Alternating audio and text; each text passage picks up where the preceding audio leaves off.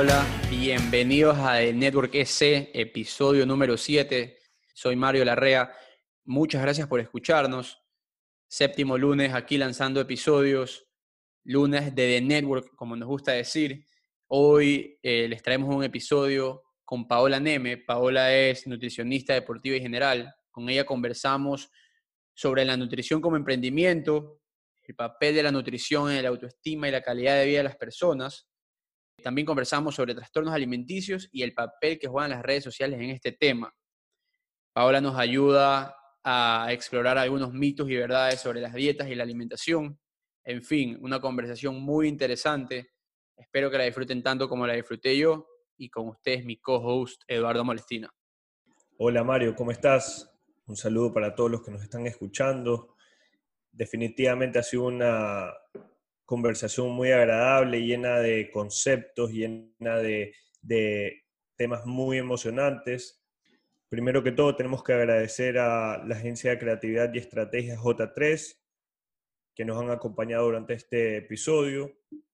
Pueden seguirnos en Spotify como The Network EC, en Apple Podcast, pueden dejarnos sus comentarios, pónganle cinco estrellas.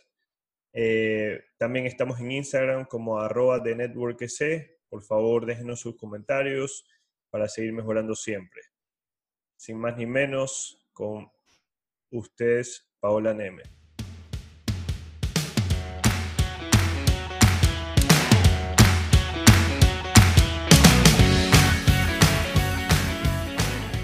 Está con nosotros Paola Neme, bienvenida, mucho gusto.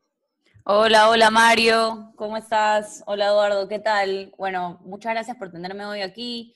Eh, la verdad es que estoy súper emocionada por hablar de un tema que me apasiona, pero sobre todo que es súper importante como tú mencionaste. Claro que sí. ¿Qué tal, Eduardo? Mucho gusto verlo de nuevo, doctor. Todo bien, todo bien, Mario. Muchísimas gracias, Paola, por tu tiempo. Eh, y definitivamente este es un espectacular tema que es tendencia hoy en día y espero que les resulte bastante interesante a todos los que nos están oyendo. Vamos a tratar de descifrar esos mitos de la nutrición poco a poco. Así es. Eh, pa- para, para poner un poco de perspectiva, Paola, estudiaste en Penn State University, estudiaste nutrición y dietética, también sacaste un minor en kinesiología, eh, hiciste dietetics internships en Boston, Massachusetts, donde obtuviste tu credencial como Registered Dietist, eh, diet- o sea, dietista registrada en los Estados Unidos, y completaste tu máster en nutrición con un certifi- certificado en nutrición deportiva en Simons or Simmons University. Eh, también corres maratones, algo que te quiero preguntar. Así que nada, muchas gracias por, por estar con nosotros y lo dejo a, a Eduardito que comience. Bueno, pues Paola, eh, algo que nosotros hacemos en los podcasts, la primera pregunta con la que empezamos es, eh, ¿qué es para ti la innovación y cómo la aplicas en tu negocio? Bueno, para mí la innovación es, es sacar o, o también traer ideas que sean prácticas para la persona. Eh, bueno, relacionándolo también, innovación lo estoy tratando de relacionar con la parte de nutrición. Hay mucha teoría en nutrición. O sea, ustedes ponen Google y pueden ver A causa B, esto es así, esto es así, pero de ahí lo que te hace eh, única o lo que te hace súper profesional en lo que tú estás haciendo es tu capacidad para poder traducir esa información en una manera práctica a tus pacientes o con el tipo de personas que tú trabajas, el tipo de población.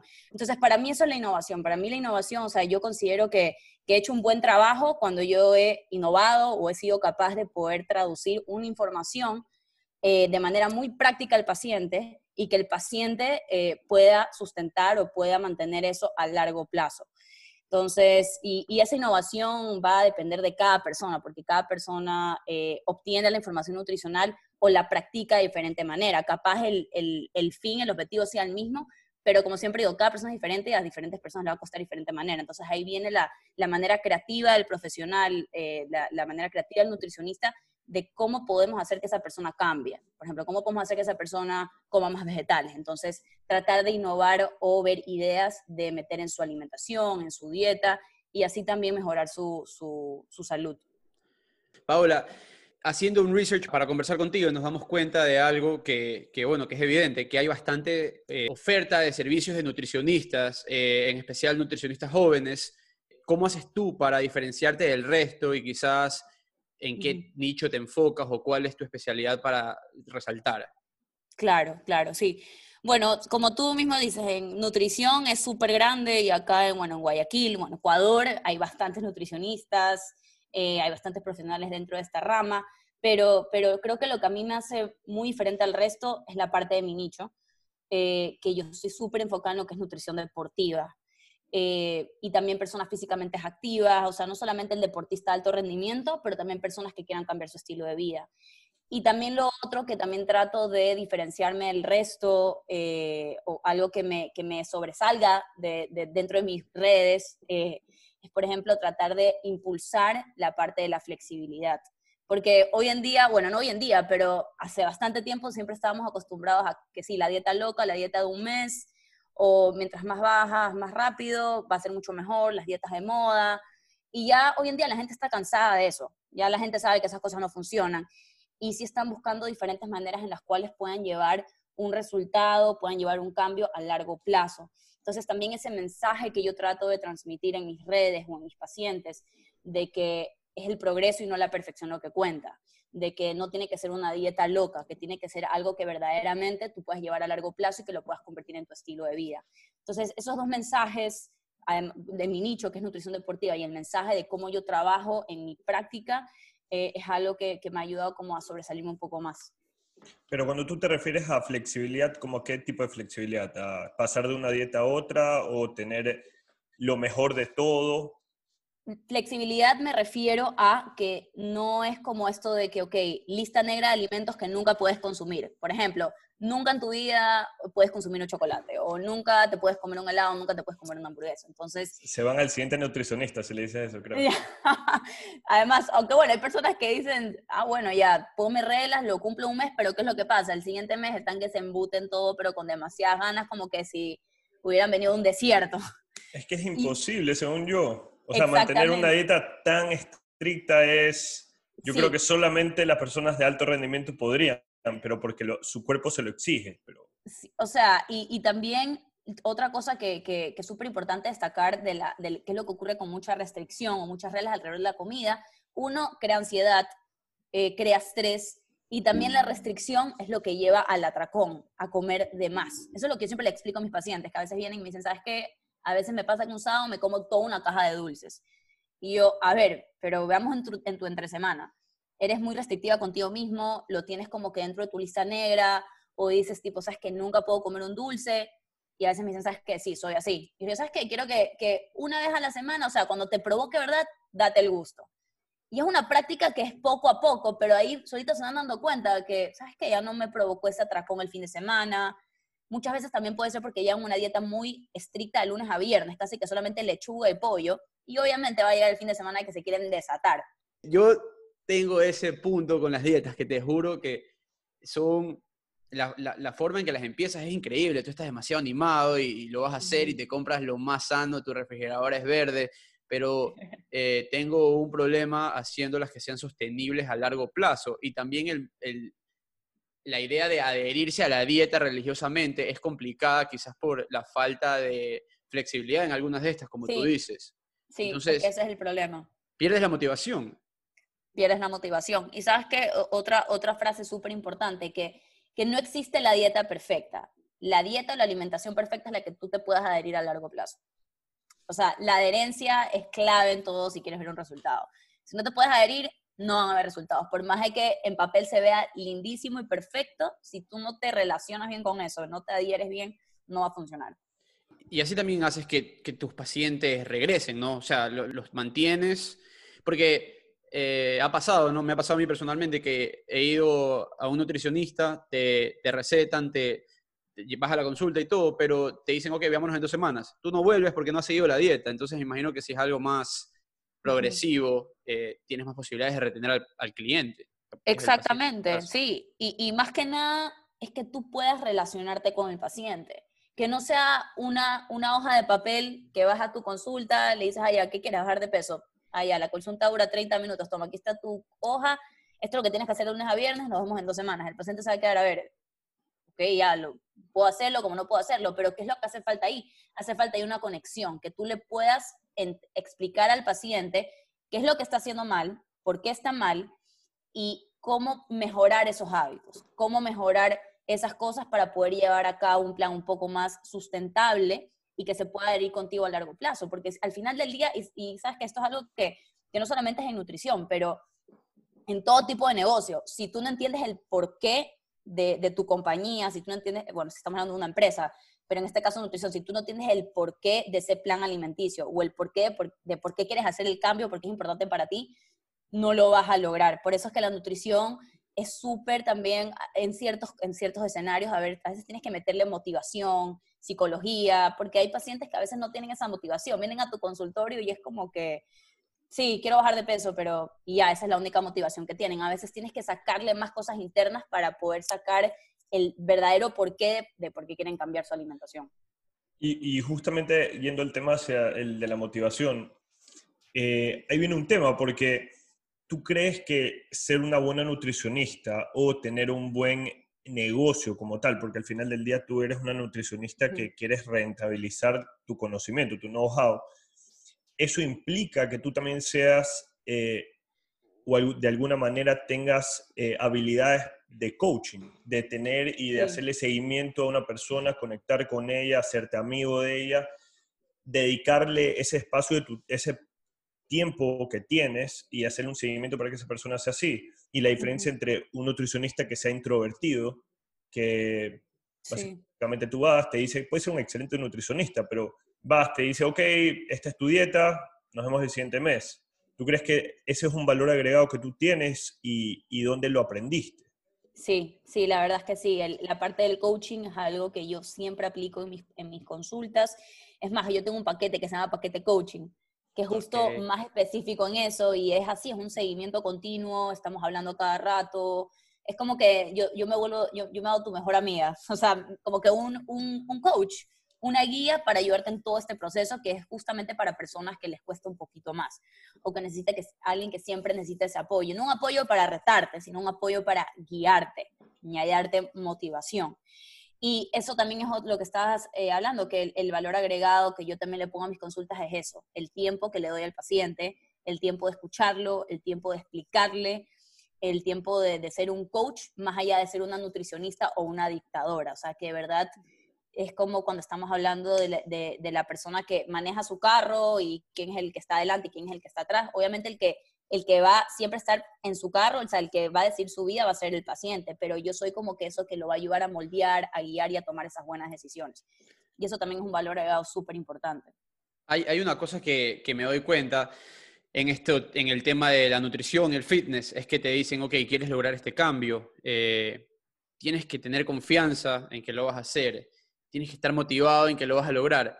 Ok, esa motivación te, te, te obliga a empezar, pero quizás de ahí disminuye, porque lo que, a mí me, lo que a mí me ha pasado, y hablo personalmente, que de la nada dices, quiero en dos meses bajar 20 libras, y tú dices, de, a ver, vamos a lograrlo, pero después pasa la semana, pasa la siguiente, y tú ves que bajas una, bajas dos, pero no logras llegar a ese objetivo, eh, por más pequeño que sea, es decir, ok, cumplí este objetivo, bajé 5, vamos a bajar la siguiente 5, y así poco a poco. ¿Qué, ¿Qué estrategia usas tú para mantener a la persona en, el plan, básicamente. Entonces, primero que todo, ¿por qué pasa eso? Porque sí, uno puede al principio sentirse muy motivado cuando se pone una meta, pero para poder mantener la motivación y no perderla, hay que establecer metas que sean realistas, realistas en el tiempo y alcanzables. Entonces, si tú te pones una meta muy drástica de que quieres bajar 20 libras en un mes o en dos meses, que son casi 2.5 libras por semana, ahorita está haciendo la calculación, si es un poco drástico, eh, eh, en mi opinión y como yo trabajo, o sea, yo a mí no me gusta ver un cambio tan drástico por semana. Y, y, si tú al ver al paciente que a lo mejor es primera vez que se va a meter en esto de, cambiar sus hábitos, que a lo mejor vienen con muchos malos hábitos alimenticios y sabes que va a ser un poco difícil para él, de una vez le dices, ¿sabes qué? Yo creo que eso, como meterte como meta número uno, es muy realista. Trabajemos en otras metas, una meta más alcanzable, más realista, a lo mejor bajar, eh, yo qué sé, unas 10 libras en dos meses, eso es algo más realista para ese tipo de paciente que capaz le cuesta un poco más, porque si metemos una meta que se ve súper superior y que sí, al final se escucha chévere, bajar 20 libras en dos meses, bacán. Claro, pues, hasta tú pero, te crees. Pero si tú te das cuenta que no es algo realista en el tiempo, en las medidas, y no es algo alcanzable que tú vas a poder, entonces mejor cambiamos la meta. Y no es porque, ah, eres malo, sino que simplemente eso te va a ayudar a que tú puedas mantenerte bien en las semanas y que tú puedas como que mantener esa motivación. Porque si tú, tú dices, sabes que tengo que bajar dos libras y media por semana, entonces me peso, chuta, no he bajado, no he bajado, y pierdes la motivación, es como que tiras toda la toalla. ¿Cuál, es, cuál en teoría es el, el, la reducción de peso promedio saludable que una persona podría tener? Sí, o sea, promedio saludable, sin compensar músculo, eh, una a dos libras por semana. Lo recomendable también. O sea, si es que estás bajando más que eso, tendrías que preocuparte, ver qué, qué otro hábito estás cambiando o... Sí, bueno, me imagino que puede variar dependiendo del tipo de, ejercicio físico que, que también, tener. También, también va a variar dependiendo de qué tipo de paciente estamos hablando al principio. Entonces, por ejemplo, si estamos hablando... ¿Qué, ¿Qué, cosa? ¿Qué me decías? Un, un, paciente promedio, uno que hace ejercicio pero no es alta intensidad eh, mm. de vez en cuando. Ya, ok. Sí me, sí me preocuparía porque así sea un paciente promedio, que igual es activo, yo no quiero que pierda músculo. Entonces, cuando, cuando vemos que la pérdida de peso se establece de una manera muy rápida, en poco tiempo y en gran cantidad, sí hay un gran porcentaje de riesgo de que vayas a perder músculo y agua, más allá de solo grasa.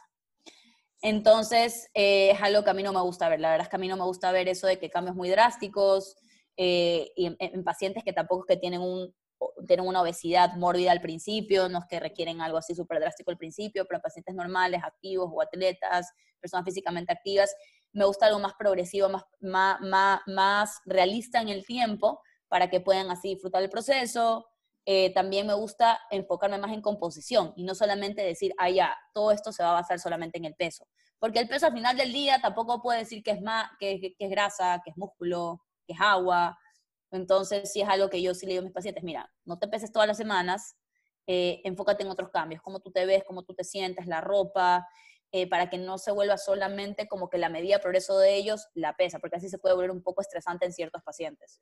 Paula, eh, estaba leyendo, estaba leyendo este tema en Insider Magazine que decía, creo que el título del artículo era aquí está, dame un segundo, era The Dark Side of Instagram, eh, Fitness Influencers, y, te hablaba del tema de, y te, lo voy a relacionar con el tema de, la bulimia, la anorexia, los, los, trastornos alimenticios. Esto hablaba de una chica que empezó un eh, bikini challenge de tres meses cuando ella estaba en la universidad, tenía 21 años, eh, y ella cuenta su historia de que bueno, seguía a esta persona con 7 millones de seguidores, que se lo veía súper que era un bikini challenge que estaba cambiando bastantes vidas.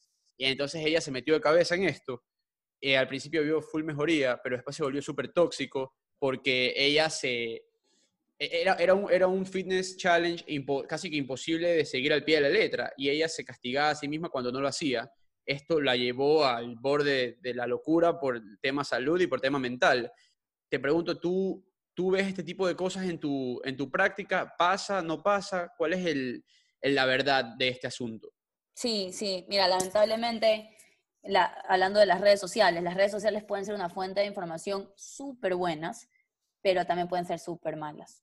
O sea, es un arma de doble filo. Hay la parte buena y hay la parte mala.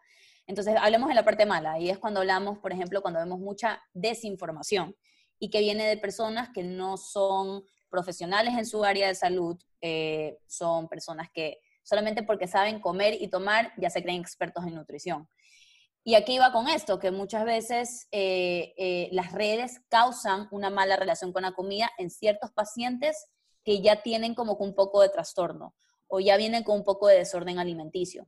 Y es como que estas redes les está alimentando esa área de su cabeza, que es el trastorno, el desorden, y, cuando estamos hablando de pacientes con desórdenes alimenticios o con trastornos alimenticios, que ya es algo como anorexia, la bulimia, no solamente se trata de trabajar con el nutricionista y el psicólogo, pero de poder mejorar su ambiente.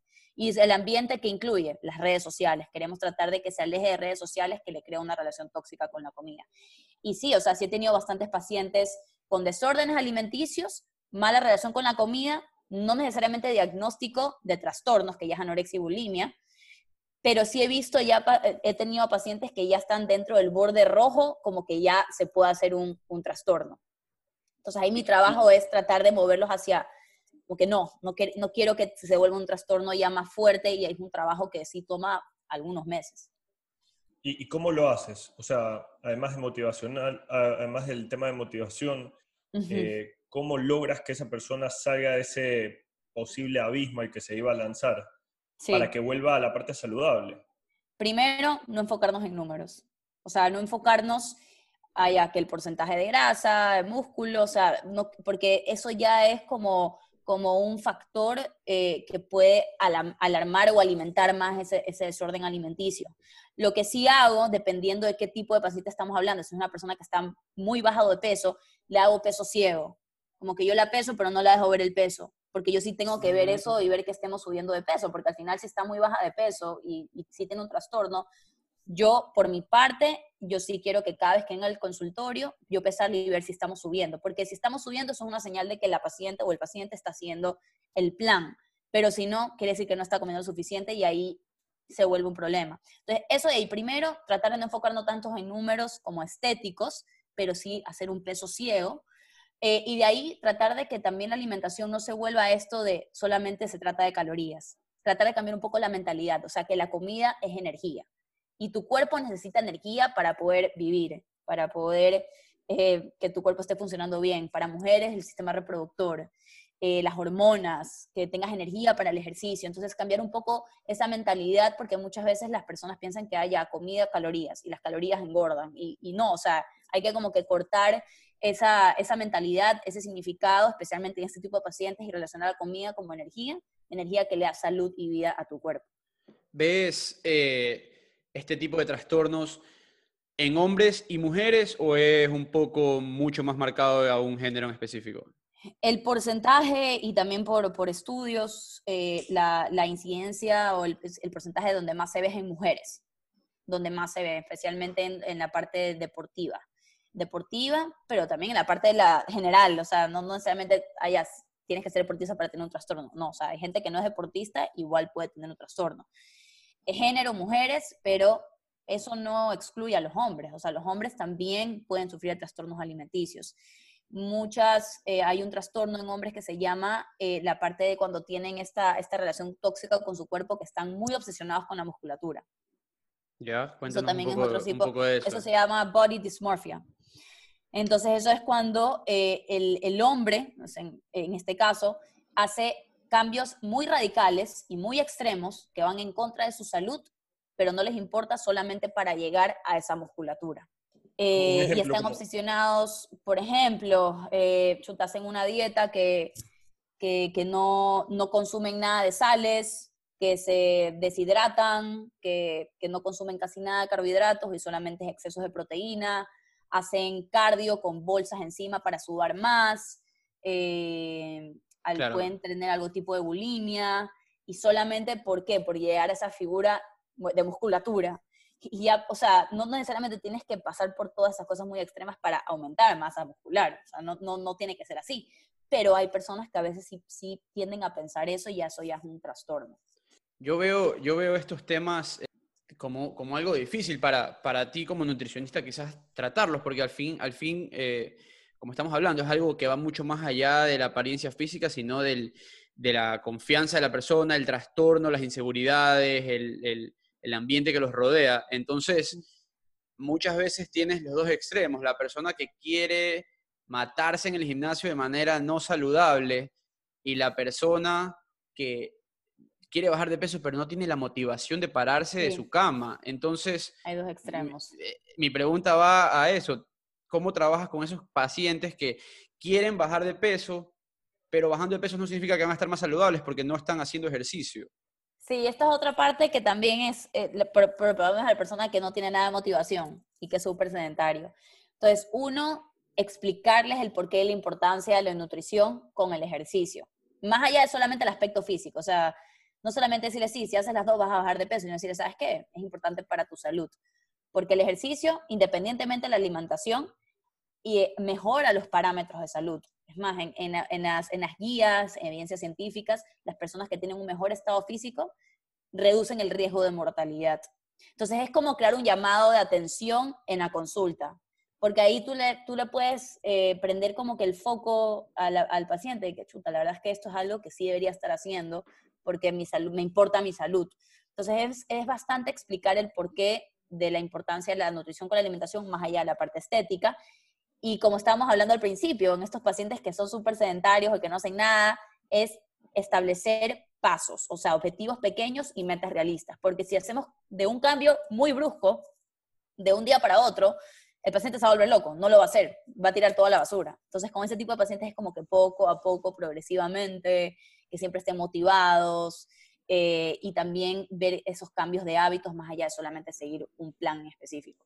Paula, y tú nos contabas que hacías, que hacías maratones, eres, eres eh, atleta Under Armour, y nos comentabas que hay dietas que impactan muchísimo a los maratonistas y a los triatlonistas a diferencia de otros tipos de deportes.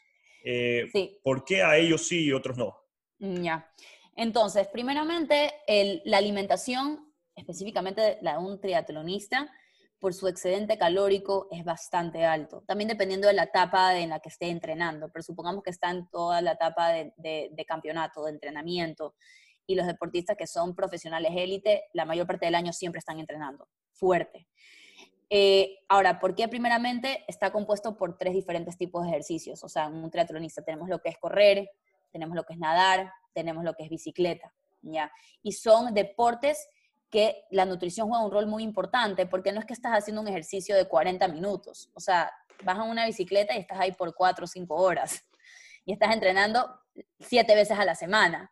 Ahora, si comparamos eso a un futbolista, eh, un futbolista, por ejemplo, sí, cuando estamos hablando en pretemporada, la nutrición es súper importante porque incrementa el volumen y la intensidad. Ya en la temporada se le baja un poco las intensidades y el volumen por lo que ya tienen partidos y no puedes quemarlos tantos en la cancha. Pero los, los, futbolistas, no digo que no es importante la nutrición, igual es importantísima, pero si comparamos el volumen y la intensidad de los entrenamientos, eh, el futbolista en horas estaría entrenando un poco menos que la de un triatlonista. O sea, un triatlonista puede llegar a entrenar siete veces a la semana, un futbolista cinco veces a la semana. Eh, eso es un punto importante. Las carreras tienen diferente duración. Una triatlón o una maratón puede durar de 3, 4 horas. Estamos hablando de un Ironman, 10 horas. Eso comparado con un partido de fútbol, 90 minutos. Que ojo, no estoy diciendo que la nutrición no es importante para el fútbol, es importantísima. Es más, ahorita estoy trabajando con futbolistas y mejorando la nutrición han visto mejorías en su rendimiento. Pero a lo que voy es que si un triatlonista o un maratonista profesional se descuida de su nutrición, el impacto en el rendimiento va a ser más significativo en ellos, porque por su tipo de entrenamiento que lleva, la intensidad, la duración y las, y las horas semanales. ¿Y, qué tipo de dietas es lo normal o, lo que ese tipo de atletas consumen por lo general? O sea, por lo general siempre tratamos a, primeramente, todos los macronutrientes, proteínas, carbohidratos, grasas, los porcentajes o los gramos, va a depender del de el peso corporal del paciente, porque personas más pesadas, si multiplicamos eso, los gramos de carbohidrato, de proteína o de grasa por kilogramos del peso, va a variar. Y una persona más alta, más pesada, va a requerir un poco más. Eh, normalmente un triatlonista o un maratonista alto rendimiento, comparado a la persona promedio, supongamos si lo estamos comparando a la población general, los gramos de carbohidrato sí son más elevados, especialmente cuando estamos en plena eh, temporada entrenando. Eh, proteína también un, 20-35%, y las grasas también son súper importantes, eh, que también son un 30% del total de su ingesta de energía. ¿Y por qué, las, por qué las grasas son importantes? Uno, porque es lo que nos ayuda a absorber las vitaminas, ¿ya? Eh, las, vitaminas las vitaminas que son liposolubles, y también porque las grasas liposolubles, las Disculpa nuestra ignorancia. Ah, pero... perdón, perdón, sí, debí explicarlo. Entonces, la liposoluble ya no estamos yendo a tecnicismo. Entonces. no, total. Eh, liposolubles son las que se absorben únicamente con grasas. Estas son las A, D, E y K. Entonces, eh, la vitamina, por ejemplo, la D, se encuentra únicamente en, bueno, en, lácteos fortificados, ¿ya? Pero muchas veces no, no, lo fortifican acá. En el salmón también hay vitamina D y la yema de los huevos. Es una vitamina que es súper limitada en alimentos. Yema, no clara, ¿verdad? La yema, exactamente. Porque yo he visto que muchísimas personas utilizan la clara, o sea, hay, ahorita se venden, creo que, eh, botellones de claras de huevo porque eh, es full proteína. Sí, o sea, eso ahí me parece algo también, o sea, si lo quieres para reciclar está bien, pero, pero no, no es que tienes que tener miedo a la yema, porque la yema es súper nutritiva, te da hierro, te da vitamina es, Es lo que le da sabor también. Está obvio, sí, sabes que tengo pacientes que te dicen, qué asco, odio la yema, y yo, ¿cómo puedo odiar la yema? No, pues es lo mejor. lo mejor del huevo. pero... eh, eh, no, sorry, sorry que te interrumpa. Tranqui, tranqui. Eh, te mencionabas lo de, lo de la energía, que es súper importante y que tienes que, y los atletas tienen que tener bastante energía, consumir bastante energía para después rendir. Esto me, me pone a pensar un poco en lo de fasting eh, intermitente o ayuno intermitente. Y estaba conversando con, otras personas, preparándonos para, para esta conversación, y lo que me decían es, que claro, el, ayuno es que dejas de comer entre 12 o 16 horas y de ahí el cuerpo tiene que sacar energía de algún lugar. Entonces el cuerpo está quemando tus reservas de energía. ¿Tú, qué opinas? ¿Cuál es tu opinión acerca del desayuno intermitente y, por qué crees que se ha hecho tan popular? A ver, entonces, si lo estamos hablando dentro del contexto deportivo, no hay ninguna evidencia científica y logística que, ok, el ayuno intermitente va a mejorar el rendimiento de un deportista. Porque si hacemos, si un deportista de alto rendimiento, que ya de por sí está quemando bastante y requiere bastante energía, el ayuno intermitente, ¿qué es lo que hace? Crear un déficit calórico. No hay una magia detrás de eso comparado a una, a una dieta de déficit calórico moderado. O sea, lo que ayuda para la pérdida de grasa es porque estás creando un déficit al final del día. ¿Por qué? Porque estás comiendo menos. Pero un deportista que, por ejemplo, de alto rendimiento, en este caso que estamos hablando, que entrena dos veces al día, si está haciendo ayuno, no va a tener la suficiente energía para poder rendir, para poder recuperar y reponer ese desgaste que está teniendo. Ahora, eso es en contexto deportivo.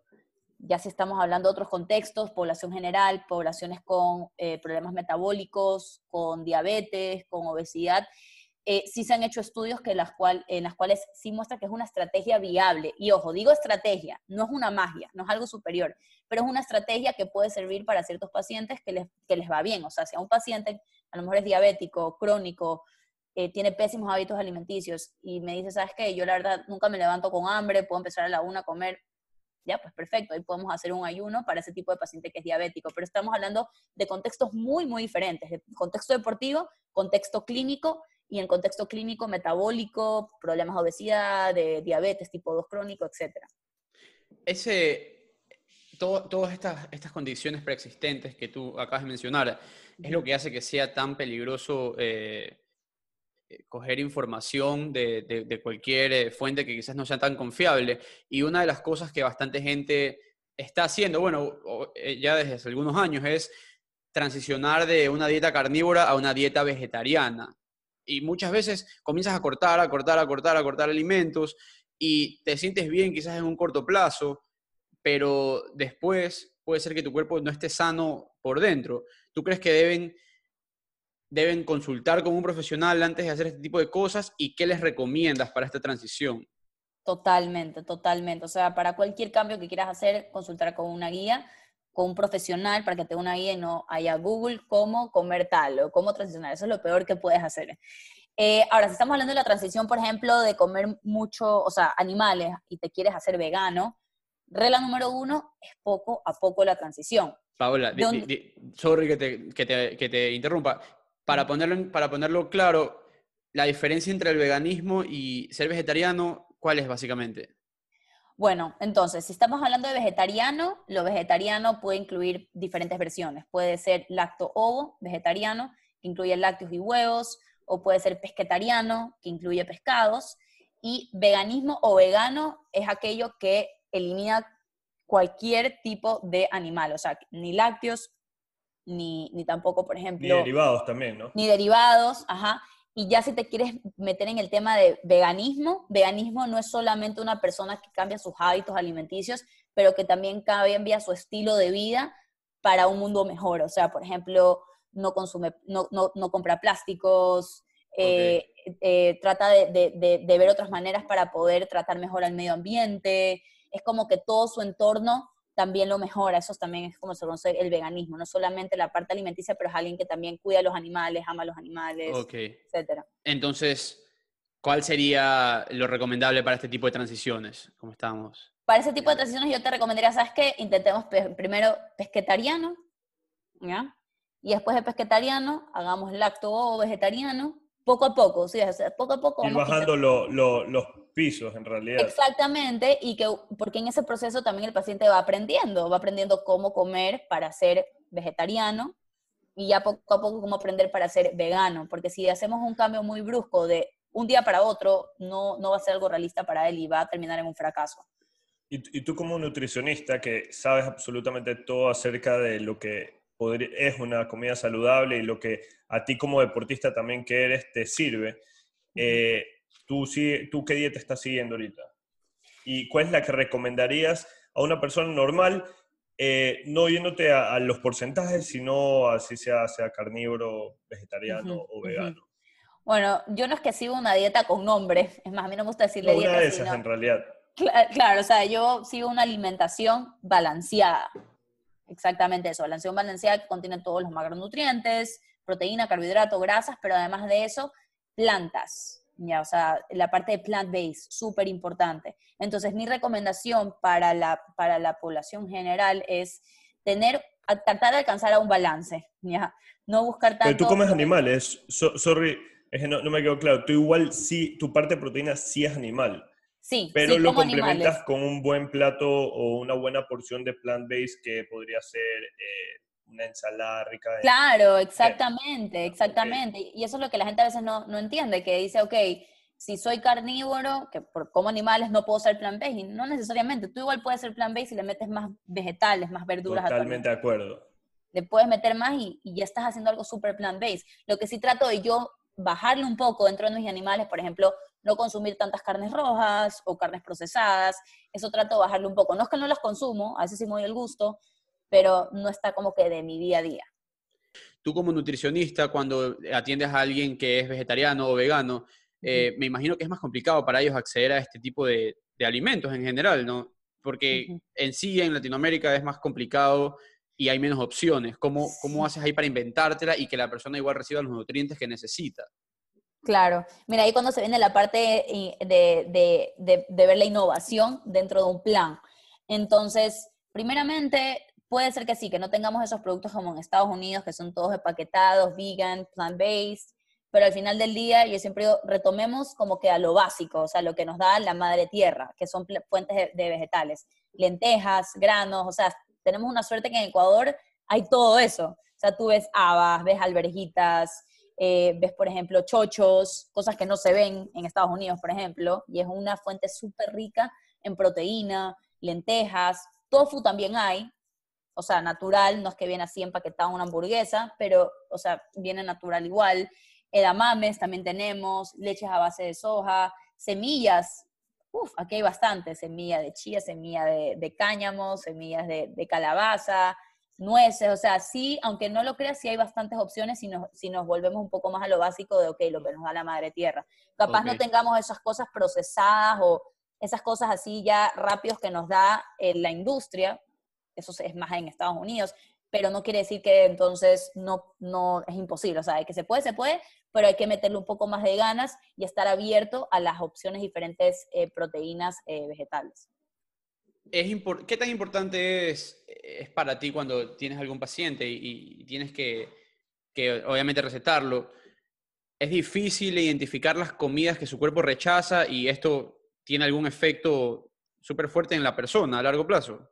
Si que no se la identifica.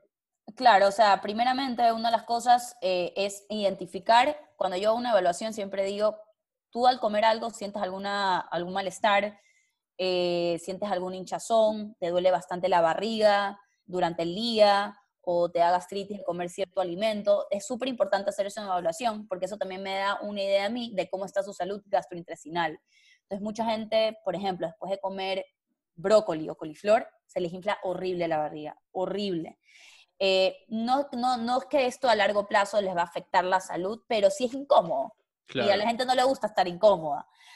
Ahora, si hay otras cosas que sí les puede afectar la salud. Estamos hablando de un paciente celíaco y que se pasa comiendo bastante ¿Celíaco qué es? ¿Celíaco, celíaco, celíaco, es el paciente que no puede comer gluten. Ya, Porque esto de aquí le causa inflamación en la parte de su, de su intestino. Entonces, si ese paciente sigue comiendo gluten y es celíaco y no le importa, claro que eso sí va a tener una, eh, un efecto secundario a largo plazo a su salud, porque causa bastante inflamación en el estómago. Puedes eh, eh, reducir la absorción de ciertos micronutrientes, te puedes volver anémico, porque es como que estás inflamando la parte de tu abdomen donde absorbe nutrientes. Entonces, si estás súper inflamado, uno, dolor, dos, la inflamación no es buena y tres, no vas a poder absorber esos nutrientes que tu cuerpo necesita. Paola, eh, tú me estabas contando de, bueno, estabas contando lo de las maratones. Cuéntame un poco esto de Under Armour, cómo así se dio eh, y, quisiera saber cómo te preparas mentalmente para correr 42 kilómetros y medio. O sea, yo no te corro ni 5 y trato. o sea, eh, no sé cómo lo haces y la verdad es que me, me parece súper interesante. Cuéntanos un poco. Sí. Bueno, con Under Armour yo me uní a ellos el año pasado. Eh, es una marca que, que, acá, bueno, es reconocida mundialmente, pero acá en Ecuador recién están empezando. Y, y estaban buscando como que gente deportiva, joven, innovadora, que pueda llevar el mensaje de la marca. Entonces así fue como me, ellos me contactaron, me uní a ellos y la verdad es que ahorita todo súper bien. Eh, y ahí, bueno, eh, con la parte de las maratones, te cuento que empecé a correr maratones desde mi primer año de universidad. Y es algo, yo, yo de, pequeña siempre fui súper deportista, estaba en todos los deportes. Estaba en básquetbol, ahí fue donde empezó todo, atletismo de larga distancia, de corta distancia, y ahí yo ya me quedé con ese enganche del trote.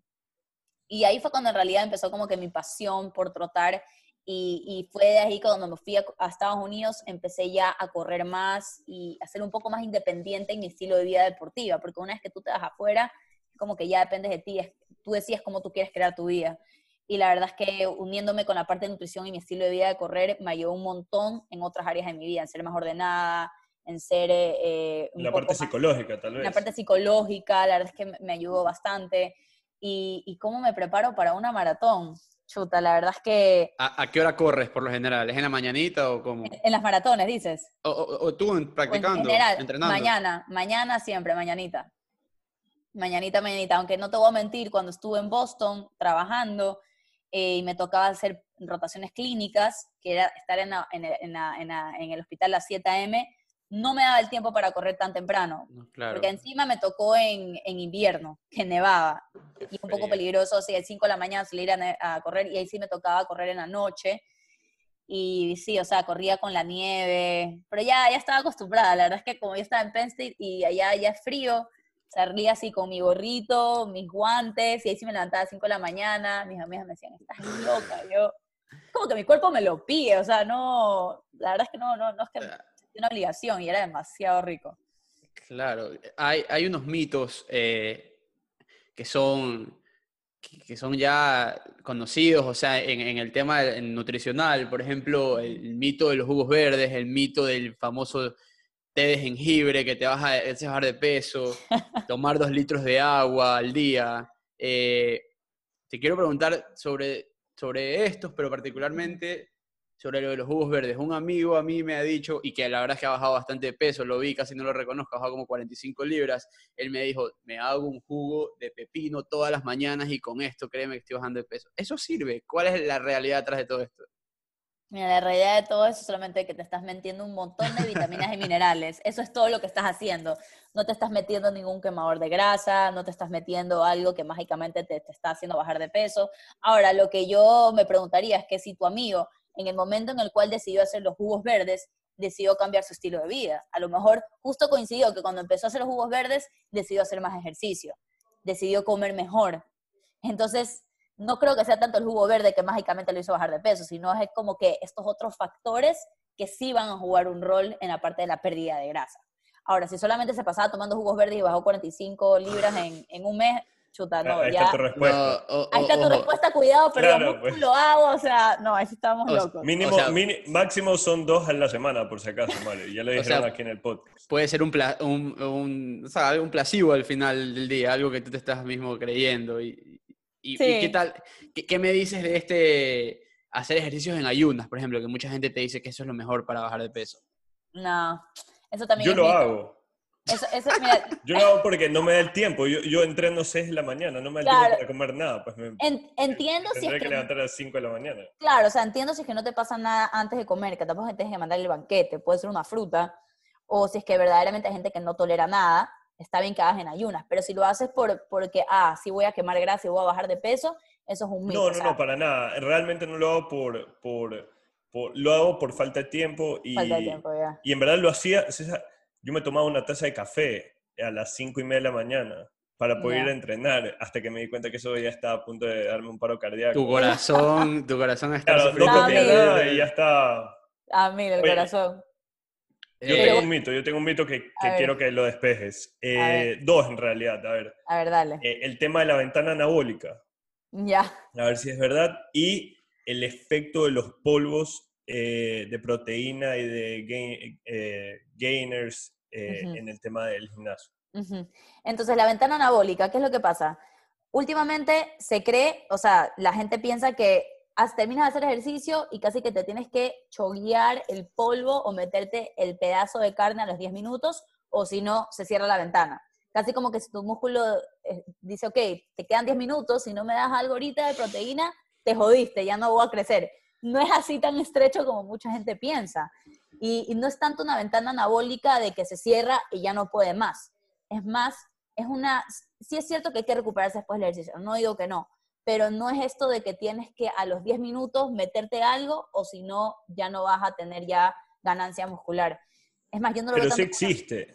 No existe de que tienes que recuperarte post ejercicio, eso sí. De que existe una ventana Pero no hay, no hay un tiempo, no hay un tiempo límite en hacerlo. No es que es un tiempo es muy estrecho como muchas personas piensan, de que ya son 10 minutos el límite y si no comes algo unos 10 minutos, entonces ya perdiste todas tus ganancias. No es así. Es más, los músculos después de hacer ejercicio específicamente ejercicios de pesa, están activos hasta post 24, 48 horas. O sea, no digo que no comas después de 24 horas, no, pero es para darte a entender de que el músculo no es como que tiene un, switch de que se prende y se apaga y ya no, ya no recibe más.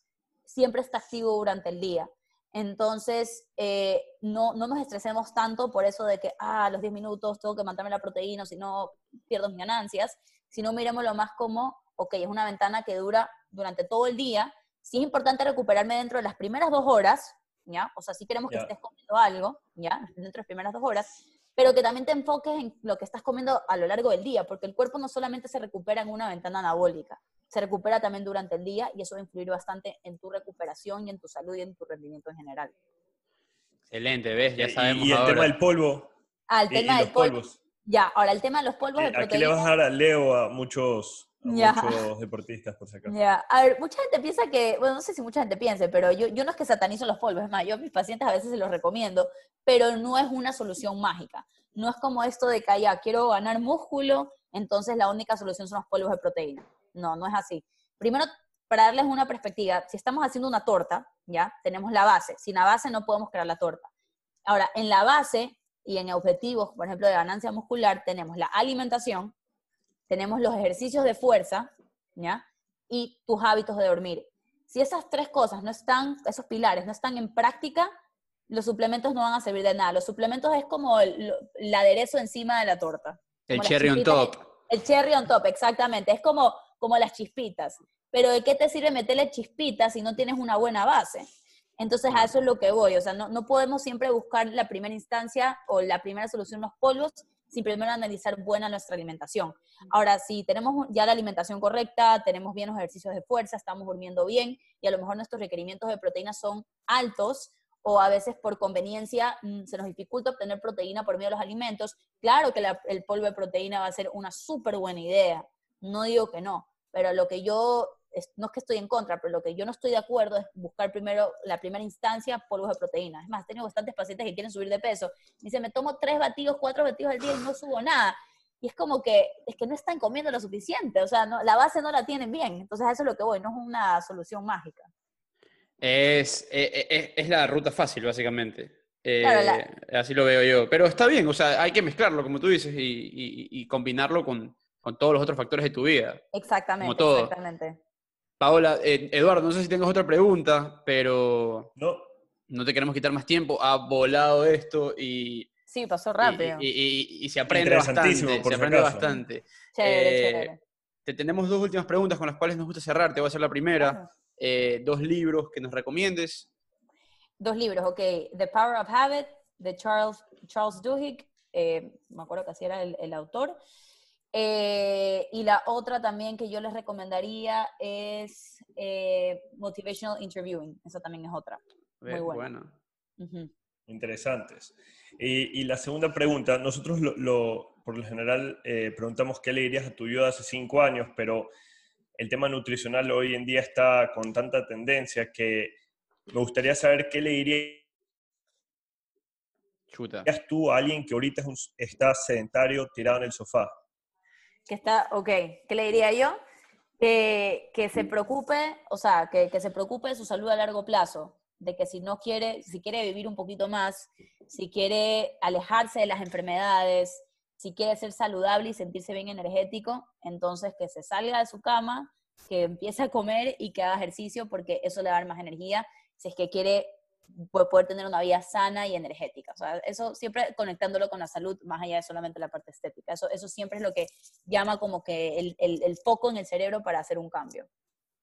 Perfecto. Qué bueno, pues muchísimas gracias. Se ha aprendido, se ha aprendido muchísimo con, con Paola. Eh, hemos, estamos, hemos tratado de cumplir con nuestra palabra de Eduardo y yo de, ciertos eh, podcasts, hacerlos de temas en específicos. Este tema aquí es, bien denso. Espero que algo hayan sacado de esto. Yo créeme que he aprendido muchísimo. Voy a dejar de tomarme mi jugo verde en las mañanas y a hacer ejercicio. Sí, eh, bien, bien. Muchísimas gracias, Paola. Al CrossFit. al CrossFit, hay que ir al CrossFit. y, gracias, Paola. Eh, no, claro. Muchísimas gracias por tu tiempo, Paola.